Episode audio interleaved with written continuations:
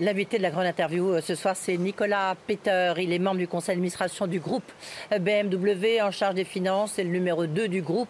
Il est avec nous euh, en direct depuis la conférence annuelle de BMW. bonjour Nicolas Peter. Bonsoir Edwige, vous allez bien? Oui, bah, très bien. Et vous, j'imagine que vous allez très bien parce que BMW, vous avez publié euh, euh, vos chiffres en partie la semaine dernière et aussi euh, ce matin avec un bénéfice record de 18 milliards 6, un chiffre d'affaires en hausse de 20% à plus de 142 milliards, une marge opérationnelle que vous voyez entre 8 et 10%. C'est une excellente année pour votre groupe, pour BMW, Nicolas Peter. Euh, c'est effectivement euh, une excellente année et on est euh, à part les chiffres clés que vous venez de, mentionner, on est très très fiers d'avoir bien développé nos ventes de véhicules électriques. On a plus que doublé.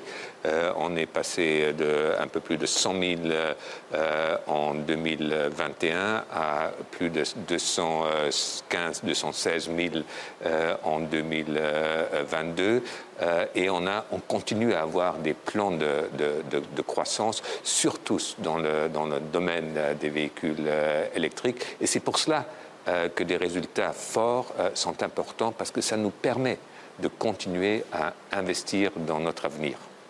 Justement, on va parler d'avenir peut-être dans une seconde, notamment sur la fin des modèles thermiques. On sait qu'en Allemagne, notamment le patron de Volkswagen, votre ami et néanmoins concurrent, a fixé des dates. Vous nous direz comment vous, BMW, vous voyez la fin du modèle électrique. Quand même, encore une petite, euh, une petite réflexion euh, d'analyse stratégique autour de vos résultats très bons, encore une fois. Comment vous expliquez que les résultats de l'automobile, dans un contexte si difficile, soient très bons pour l'ensemble du secteur euh, premièrement, je pense que surtout le groupe BMW a une bonne, très très bonne distribution au niveau global. On est très fort euh, en Europe. L'Europe est notre première euh, région, mais on est également fort aux États-Unis et euh, en Asie. Et en Asie, c'est bien sûr la Chine, mais aussi des marchés comme la Corée ou le, le, Japon. Donc ça, c'est une des raisons. Et la deuxième raison, c'est qu'on a un portefeuille de, de, produits qui était très très demandé et euh, ce qui nous a permis de vraiment développer euh, notre portefeuille de, euh, de, commandes. et tout cela fait que dans l'ensemble, l'année 2022, avec un résultat net de 18,6 milliards d'euros, était vraiment une, une, excellente année, une année record pour, pour, pour, le, pour le groupe. Mais au même moment, euh, si on parle de stratégique, ce n'est pas seulement le résultat absolu, mais c'est aussi la marge opérationnelle qui est euh, euh, importante. notre notre corridor stratégique, c'est entre 8 et 10% de marge opérationnelle dans le secteur automobile. On était à 8,6. Si vous ajustez par quelques effets qu'on a eu en 2022 à cause de la consolidation euh, de notre joint venture euh, euh, chinois, on était à une marge opérationnelle au-delà de 11%, ce qui montre la qualité du résultat 2022. Ce qui est étonnant, c'est que votre résultat, il est en partie fait par le haut de gamme, voire le très haut de gamme. Et on est dans un contexte, j'imagine c'est le même contexte en Allemagne, un peu partout euh, en Europe, en France évidemment, un contexte avec un pouvoir d'achat qui est en berne. Comment expliquez-vous cette incroyable progression du haut de gamme C'est un peu paradoxal vis-à-vis de la crise économique que nous traversons. Oui, alors chez, nous, on est peut-être un tout petit peu différent euh, d'autres groupes. Effectivement, le haut de gamme euh, s'est très très bien développé avec des produits. On a lancé une nouvelle série 7, euh, on a renouvelé le X7, on va lancer un XM. Rolls-Royce a fait une très très bonne année avec plus de 6000 livraisons en 2022. Mais on a continué aussi à exploiter euh, le, euh, toute, la, toute, toute, la, toute, la, gamme, on a lancé euh, une X1 en deuxième moitié de 2022. donc une voiture qui est dans le secteur de la série 1, donc euh, un secteur qui est, si vous regardez notre portefeuille, pas tout à fait euh, en haut, mais qui est extrêmement important pour, euh, pour nous. Et on a vu nos commandes se développer très très bien, surtout qu'on a lancé une X1 tout de suite avec un moteur à 100% électrique. Et c'est pour cela que je, je, je, pense la qualité du portefeuille, c'est pas seulement, c'est aussi le haut de gamme, mais c'est pas seulement le très très haut de gamme. Oui quand même 6000 livraisons de Rolls-Royce, c'est quand même impressionnant. Et puis vous avez, euh, vous avez Mini aussi, Mini aussi qui cartonne. Euh, Mini euh, se développe très très bien. là aussi, si, vous, si, vous, si vous regardez avec deux deux voire trois, euh, deux, familles de euh, produits. On s'est très très bien euh, développé en 2022. Surtout là aussi, la mini électrique qu'on produit en Angleterre à, Oxford mhm. fonctionne très très bien. Et là, on est sur le point de lancer la prochaine génération dans quelques mois, une génération qu'on a développée ensemble avec notre partenaire chinois Great Wall Motors. Le, on reviendra sur l'Angleterre et aussi sur votre partenariat chinois. Un mot très important, il y a tout le débat autour de la fin des modèles thermiques. L'Union européenne, a priori, avait validé euh, que ça soit en 2035. Je recevais Carlos Tavares, le patron de Stellantis, euh, il y a quelques semaines. Il a, pour lui, c'était euh, absolument un nonsense, pour reprendre son expression. Mais en même temps, il s'est mis en ordre de bataille. Beaucoup de constructeurs allemands on dit OK pour 2025, 2026, et puis il y en a d'autres comme Volkswagen et peut-être vous, BMW, où vous dites pas tout de suite, il faut plutôt développer des carburants de synthèse et continuer le modèle thermique. Alors quelle est la position précise de votre groupe de BMW, Nicolas Peter? Euh, alors, notre position est très très claire. C'est la décarbonisation euh, de l'industrie euh, automobile. Mais décarbonisation ne veut pas dire qu'il y a seulement une solution pour atteindre euh, cet objectif. Si vous regardez le groupe BMW, et notre stratégie est très très claire, si vous regardez le développement de nos produits, d'un côté, on est le constructeur en Europe qui a probablement le plus baissé en 2022 les émissions euh, de ces moteurs euh, euh, thermiques. on était clairement en dessous de l'objectif fixé par, par, mhm. par, Bruxelles. Donc ça montre qu'on a beaucoup investi aussi dans la réduction des émissions de, de, nos moteurs thermiques et on va continuer à le faire. Ok, mais est-ce que vous avez une... On lance... Est-ce que vous avez une deadline? Est-ce que là, vous pouvez me dire...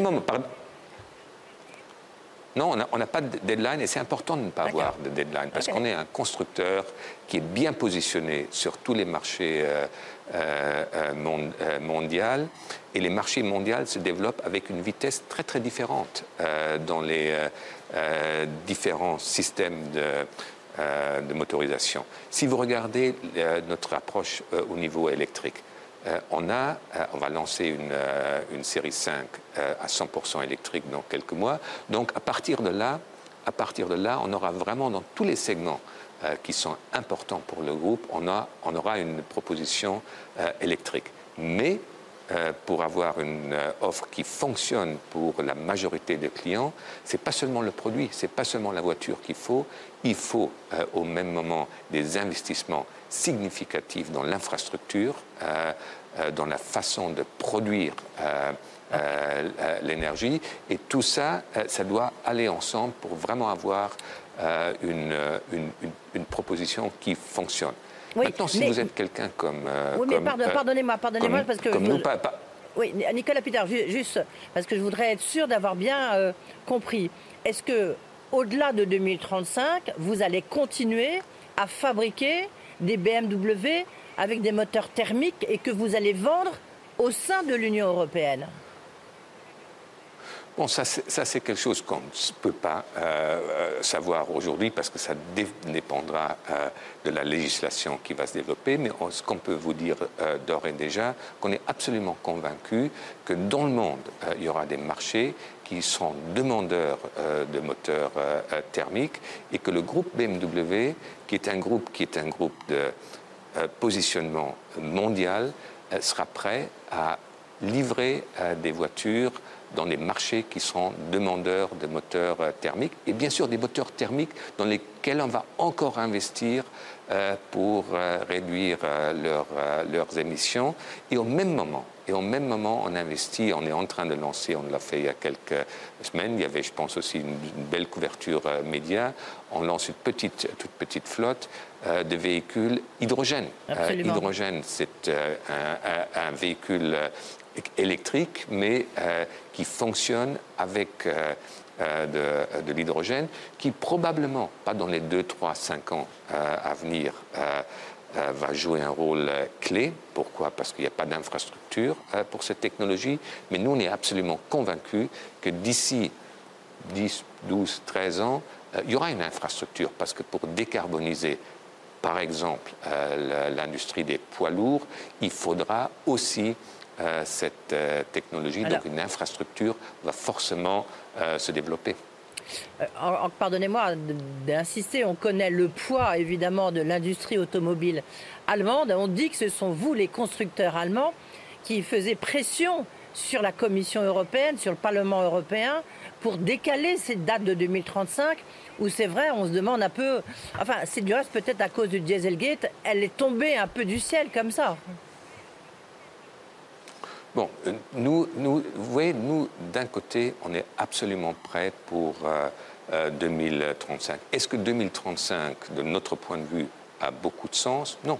Euh, euh, pourquoi? Parce que, comme je viens de le dire, l'infrastructure, si vous regardez le mm. développement de l'infrastructure, il y a quelques pays où ça se passe un peu près, un peu près correctement, mais les grands pays, on est loin de là d'une couverture qui est en train de se développer pour vraiment fournir à nos clients le réseau de recharge qu'ils ont besoin pour euh, utiliser euh, euh, des véhicules à 100% électriques. C'est pour ça qu'il ne faut pas oublier non plus les véhicules plug-in, les plug-in, les, les, les, véhicules électriques rechargeables. qui, qui, qui, jouent aujourd'hui dans beaucoup de marchés un rôle important et qui également aident à réduire les, émissions. Donc pour atteindre, pour atteindre l'objectif euh, de la décarbonisation euh, de l'industrie automobile, il n'y a pas qu'une solution, il y a plusieurs solutions et il faut, il faut jouer, il faut travailler sur toutes les euh, solutions pour atteindre l'objectif. Vous connaissez votre industrie, l'industrie automobile, évidemment mondiale, européenne et allemande, traverse une, une transformation sans précédent avec justement la montée de, l'électrique. Quel est le coût social euh, chez BMW ou dans l'industrie automobile allemande? Oui, alors premièrement, vous avez absolument euh, euh, raison et on, passe une, une, transformation très très profonde, mais aussi passionnante. passionnante parce que si vous regardez aujourd'hui le positionnement euh, de l'industrie automobile européenne, c'est quand même une industrie qui, au niveau mondial, joue un rôle euh, très très important. Donc, mhm. l'Europe a l'intérêt euh, de maintenir cet fort positionnement de, son, de son industrie clé. Et pour maintenir cette position, il faut justement, il faut justement pas pour des raisons idéologiques trop vite aller que dans une direction. Il faut d'un côté, accepter l'objectif, et l'objectif est par ailleurs partout le même. Partout le même, que ce soit en Asie, aux États-Unis euh, ou euh, en Europe, mais il faut accepter qu'au niveau solution, euh, il n'y a pas qu'une une solution. Et c'est exactement cette approche, c'est exactement cette approche qui va aussi préserver des emplois, des emplois qui sont extrêmement importants en Europe qui va les préserver en Europe. Oui. Il n'y a, pas de licenciement chez BMW non, au contraire, on est en croissance, on est en, croissance au niveau volume, mais on est aussi en, croissance au niveau de nos, nos emplois. Pourquoi? Euh, parce que à, côté de, des, technologies de motorisation, on continue à fortement investir et à employer euh, dans le secteur de la digitalisation, digitalisation qui joue surtout un rôle aussi dans des marchés euh, asiatiques. Juste euh, deux questions encore très importantes. D'abord, vous avez plusieurs fois mentionné votre partenaire chinois. Est-ce qu'il y a toujours des difficultés dans la supply chain? Est-ce que ce que vous avez rencontré en 2022, vous avez rencontré des goulots d'étranglement, pour reprendre votre expression? Est-ce que vous pensez que ça va s'améliorer pour 2023 euh, oui, alors moi je dirais, euh, vous avez absolument raison pour 2022, euh, surtout début 2022, c'était vraiment un challenge pour les équipes. Ils étaient 7 jours sur 7 vraiment en train d'essayer de,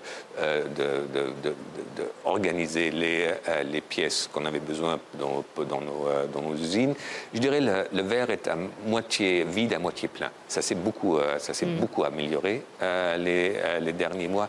Est-ce que c'est aussi stable euh, que ce l'était euh, euh, avant la, la crise Covid et la crise, la guerre en, Ukraine Définitivement non. On n'est pas encore au même niveau, mais ça s'améliore. étape par, par, étape, définitivement. Maintenant, il y, y, a, un point très important, c'est ce qui se passe aux États-Unis, où justement, pour se transformer, les États-Unis ont mis au point cette arme fatale, comme j'utilise souvent cette expression, qui est l'Inflation Reduction Act. Est-ce que l'IRA, euh, est-ce que comme le patron de Volkswagen, vous allez installer des usines au Canada, voire aux États-Unis, et est-ce que vous allez euh, décaler, postpone vos investissements en Europe parce que c'est moins attractif? Alors nous, on va faire, euh, les deux. on va faire les deux. Premièrement, le IRA euh, est une démonstration que les États-Unis ont très très bien compris le lien entre le développement durable et l'industrie. Nous, on est déjà installés depuis beaucoup plus de, 20 ans aux États-Unis, à Spartanburg, dans la Caroline du Sud. C'est notre première usine au niveau mondial. On vient d'annoncer, c'était un, investissement qu'on avait prévu avant l'annonce de, l'IRA. et, et, et, on va investir 1,7 milliard pour, d'une certaine façon, électrifier euh, cette usine pour être vraiment capable à produire des euh, véhicules électriques également dans notre usine euh, aux États-Unis. Au même moment, et, un partenaire va installer une usine pour des, des, batteries, pour des cellules de batteries, pas loin de notre site de production. Au même moment, on investit en Europe. Toujours, au même moment, on investit en Europe, en Europe, en Hongrie, euh, dans une euh, usine euh, à Debrecen, c'est dans l'est de l'Hongrie, où on va produire à partir de 2025 une nouvelle génération de véhicules électriques, ce qu'on appelle en interne Neue Klasse. et donc on fait, on fait les deux, c'est-à-dire on investit aux États-Unis et au même moment, euh, on investit également euh, en Europe. Et cela va nous permettre de, maintenir des positions fortes dans les euh, régions clés. Ok, mais est-ce que quand même, est-ce que quand même, pardonnez-moi, mais est-ce que quand même vous allez investir des montants plus significatifs aux États-Unis, parce que l'IRA, il ne faut pas s'en cacher, c'est quand même très attractif, des montants plus forts aux États-Unis qu'en Europe non, pas forcément plus fort. On va faire les deux. On va faire le, euh, coût d'une usine nouvelle est quand même un coût euh, euh, considérable. on, vient d'annoncer, par exemple, qu'en Bavière, on a trois, trois, usines en Bavière. On va, au milieu de ces trois usines, on va investir dans un, dans un centre de production de batteries, pas de cellules de batteries, mais de, de modules de, de batteries. C'est important d'être proche des, des, usines. Donc, on fait les deux. on investit en Europe, mais bien sûr, bien sûr, on investit aux États-Unis. Les États-Unis sont le deuxième marché du groupe, donc c'est clé euh, d'investir dans ce marché. Mais quel message vous faites passer euh, à la Commission européenne, euh, aux dirigeants de l'Union européenne? Quel message en tant que numéro 2 du groupe BMW, un des plus grands groupes automobiles européens, quel message vous faites passer face à l'IRA Est-ce que vous leur dites bah, qu'il faut absolument réagir, mais demain et pas après-demain, et arrêter de, continuer à discuter et à faire des palabres? Non, nous, nous, le, message clé, euh, le groupe BMW est un groupe qui investit en ce moment dans son avenir plus d'argent qu'on n'a jamais investi. On investit, si vous prenez l'année 2022, 2023, euh, on investit à peu près 7 milliards d'euros dans la recherche et le euh, développement. Donc, Énorme. vraiment des, des, sommes, des sommes énormes. Et il nous faut, il nous faut une approche pour l'Europe, une approche qui est raisonnable. Et raisonnable veut dire en acceptant euh, l'objectif de décarboniser euh, euh, l'industrie, il, faut être assez clair qu'une approche qui mise que sur une seule solution nous aidera pas à atteindre l'objectif, mais va affaiblir l'industrie clé de l'Europe. Oui. Et ça, c'est.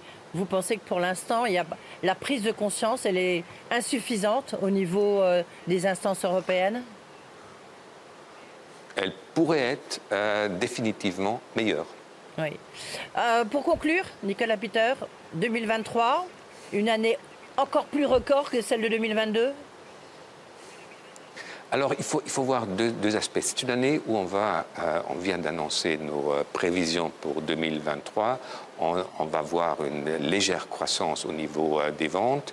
On va encore un peu augmenter notre marge euh, opérationnelle. Donc euh, pour 2022, on avait dit entre 7 et 9 mm. Pour 2023, euh, on dit entre 8 et 10% tout en maintenant nos niveaux d'investissement, que ce soit CAPEX ou la recherche et le développement, à un niveau extrêmement élevé, ce qui mm. montre aussi la confiance euh, qu'on a dans notre, euh, dans notre euh, avenir. Donc, ce sera une très très bonne année.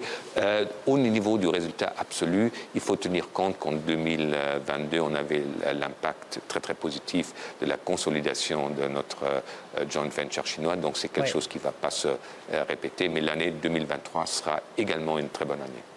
Merci beaucoup Nicolas Peter d'avoir été avec nous comme ça de Munich lors de votre conférence annuelle. Merci de parler aussi bien la langue de Molière alors que vous venez de parler anglais toute la journée. Merci, euh, beaucoup.